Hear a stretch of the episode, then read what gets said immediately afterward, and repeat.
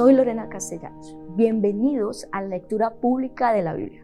Hoy comenzamos con el Salmo 32, donde aprendemos el valor de confesar nuestro pecado y la bendición de ser perdonados.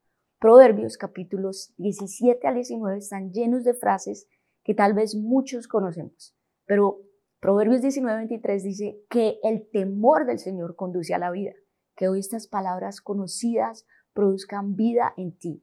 Hablando de recibir vida, en Primera de Corintios aprenderemos cómo la resurrección de Cristo resulta en vida para ti y para mí. Leamos juntos. El libro de Salmos, capítulo 32. Oh, qué alegría para aquellos a quienes se les perdona la desobediencia, a quienes se les cubre su pecado. Sí, qué alegría para aquellos a quienes el Señor les borró la culpa de su cuenta. Los que llevan una vida de total transparencia. Mientras me negué a confesar mi pecado, mi cuerpo se consumió y gemía todo el día. Día y noche tu mano de disciplina pesaba sobre mí. Mi fuerza se evaporó como agua al calor del verano.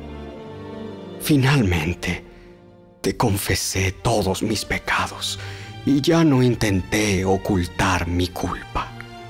Me dije, le confesaré mis rebeliones al Señor y tú me perdonaste. Toda mi culpa desapareció. Por lo tanto, que todos los justos oren a ti mientras aún haya tiempo, para que no se ahoguen en las desbordantes aguas del juicio. Pues tú eres mi escondite, me proteges de las dificultades y me rodeas con canciones de victoria. El Señor dice, te guiaré por el mejor sendero para tu vida, te aconsejaré y velaré por ti. No seas como el mulo o el caballo que no tienen entendimiento, que necesitan un freno y una brida para mantenerse controlados. Muchos son los dolores de los malvados, pero el amor inagotable rodea a los que confían en el Señor. Así que alégrense mucho en el Señor y estén contentos ustedes los que le obedecen. Griten de alegría ustedes de corazón puro.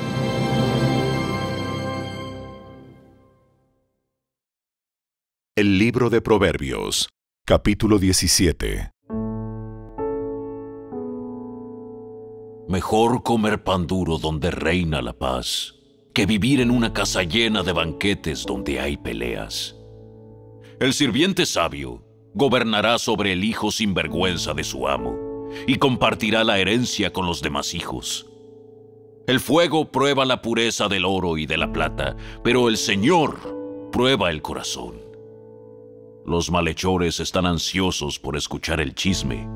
Los mentirosos prestan suma atención a la calumnia. Los que se burlan del pobre insultan a su creador. Los que se alegran de la desgracia de otros serán castigados. Los nietos son la corona de gloria de los ancianos. Los padres son el orgullo de sus hijos. Las palabras elocuentes no son apropiadas para el necio, mucho menos las mentiras para el gobernante. El soborno es como tener un amuleto de la suerte.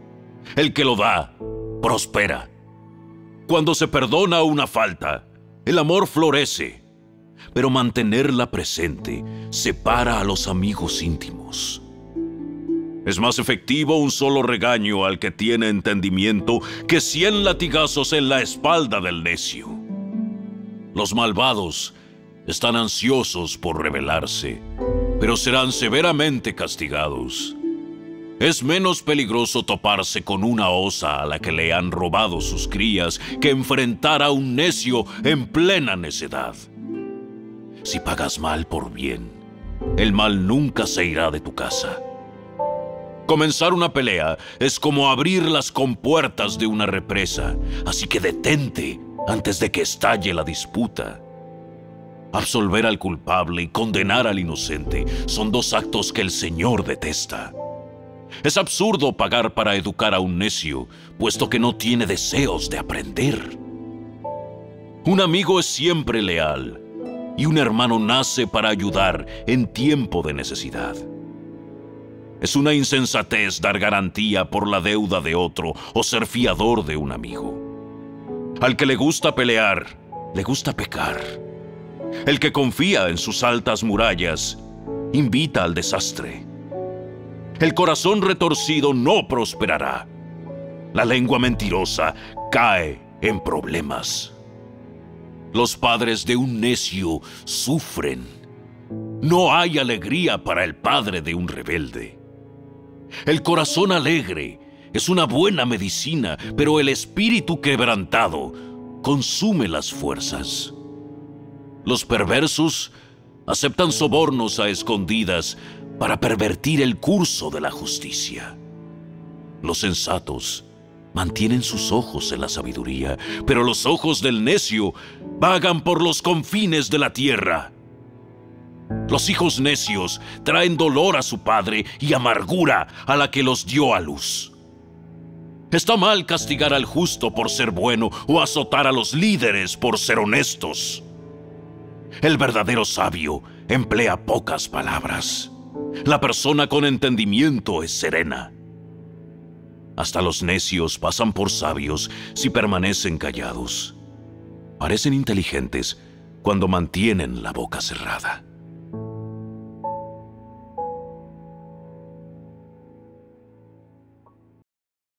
El libro de Proverbios, capítulo 18. La gente poco amistosa solo se preocupa de sí misma. Se opone al sentido común. A los necios no les interesa tener entendimiento. Solo quieren expresar sus propias opiniones. Hacer el mal resulta en la vergüenza. Y la conducta escandalosa trae desprecio.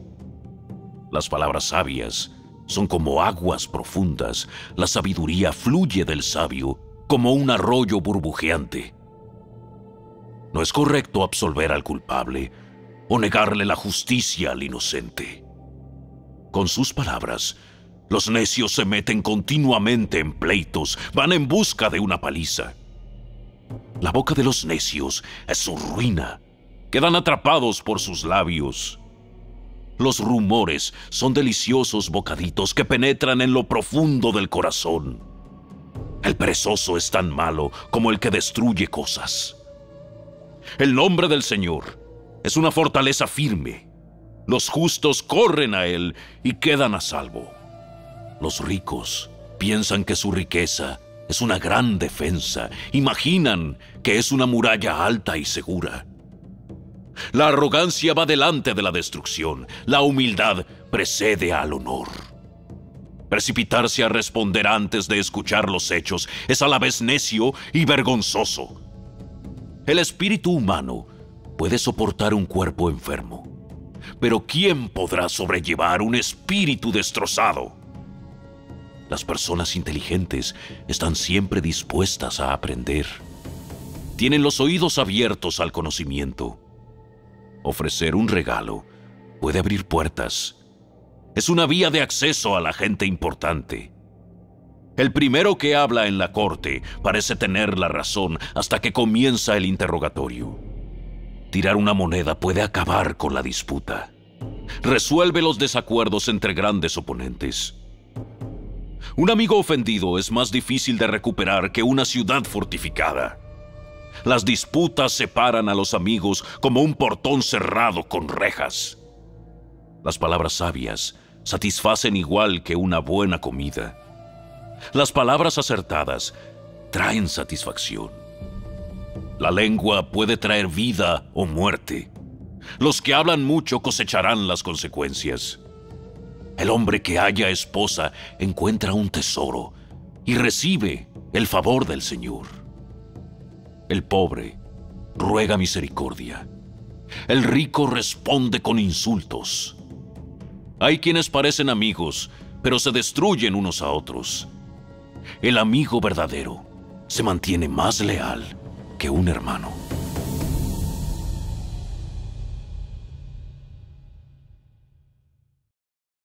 El libro de Proverbios, capítulo 19. Es mejor ser pobre y honesto que deshonesto y necio. El entusiasmo sin conocimiento no vale nada. La prisa produce errores. La gente arruina su vida por su propia necedad y después se enoja con el Señor. Las riquezas atraen muchos amigos. La pobreza los aleja a todos. El testigo falso no quedará sin castigo. El mentiroso tampoco escapará. Son muchos los que buscan favores del gobernante. Todos son amigos del que da regalos. Los parientes del pobre lo desprecian. ¿Cuánto más lo evitarán sus amigos?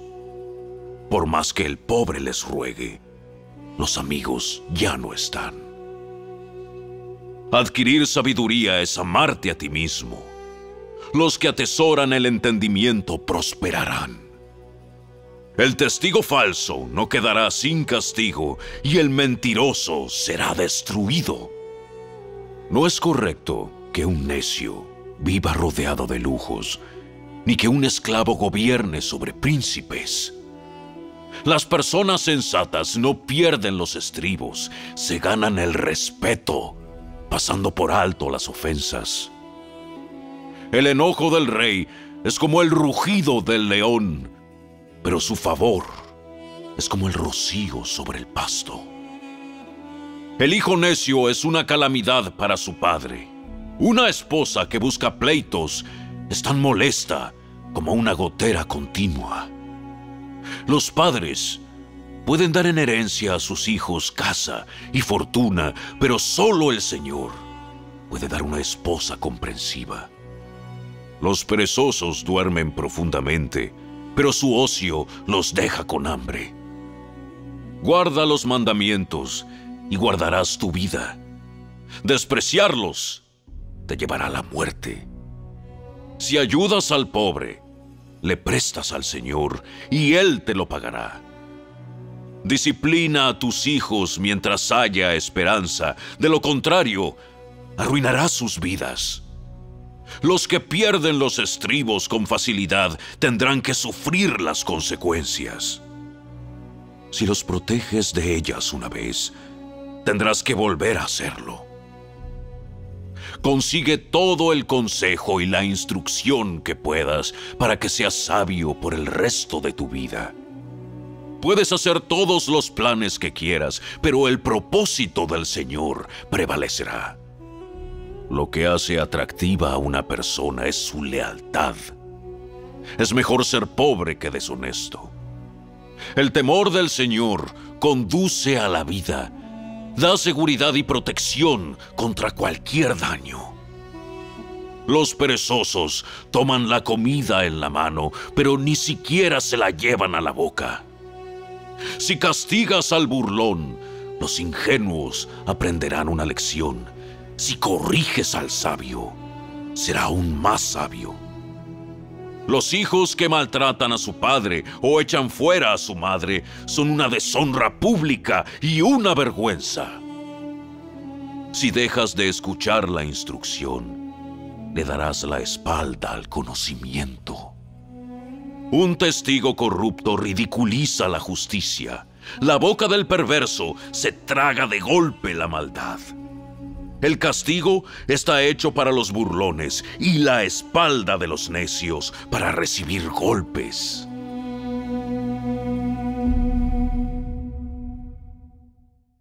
La primera carta de Pablo a los Corintios, capítulo 15.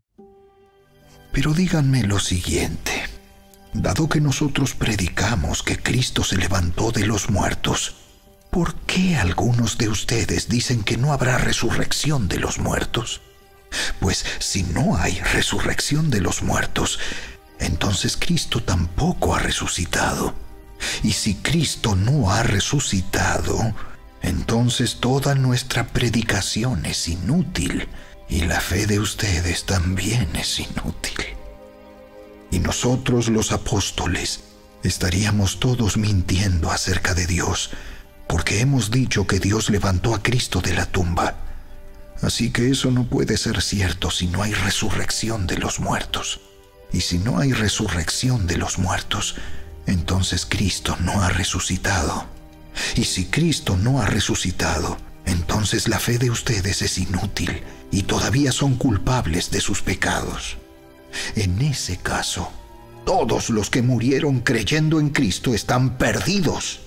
Y si nuestra esperanza en Cristo es solo para esta vida, somos los más dignos de lástima de todo el mundo. Lo cierto es que Cristo sí resucitó de los muertos. Él es el primer fruto de una gran cosecha, el primero de todos los que murieron. Así que ya ven, tal como la muerte entró en el mundo por medio de un hombre, ahora la resurrección de los muertos ha comenzado por medio de otro hombre. Así como todos mueren porque todos pertenecemos a Adán, todos los que pertenecen a Cristo recibirán vida nueva. Pero esta resurrección tiene un orden. Cristo fue resucitado como el primero de la cosecha. Luego todos los que pertenecen a Cristo serán resucitados cuando Él regrese. Después de eso, vendrá el fin, cuando Él entregará el reino a Dios el Padre, luego de destruir a todo gobernante y poder y toda autoridad. Pues Cristo tiene que reinar hasta que humille a todos sus enemigos debajo de sus pies. Y el último enemigo que será destruido es la muerte. Pues las escrituras dicen, Dios ha puesto todas las cosas bajo su autoridad. Claro que cuando dice todas las cosas están bajo su autoridad, no incluye a Dios mismo, quien le dio a Cristo su autoridad. Entonces, cuando todas las cosas estén bajo su autoridad, el Hijo se pondrá a sí mismo bajo la autoridad de Dios, para que Dios, quien le dio a su Hijo la autoridad sobre todas las cosas, sea completamente supremo sobre todas las cosas en todas partes. Si los muertos no serán resucitados, ¿para qué se bautiza la gente por los que están muertos? ¿Para qué hacerlo a menos que los muertos algún día resuciten? ¿Y para qué nosotros a todas horas pondríamos en peligro nuestra vida? Pues juro, amados hermanos, que todos los días enfrento la muerte. Esto es tan cierto como el orgullo que siento por lo que Cristo Jesús, nuestro Señor, ha hecho en ustedes ¿Y qué valor hubo en luchar contra las fieras salvajes, esa gente de Éfeso, si no habrá resurrección de los muertos? Y si no hay resurrección, comamos y bebamos, que mañana moriremos. No se dejen engañar por los que dicen semejantes cosas, porque las malas compañías corrompen el buen carácter Piensen bien sobre lo que es correcto y dejen de pecar, pues para su vergüenza les digo que algunos de ustedes no conocen a Dios en absoluto.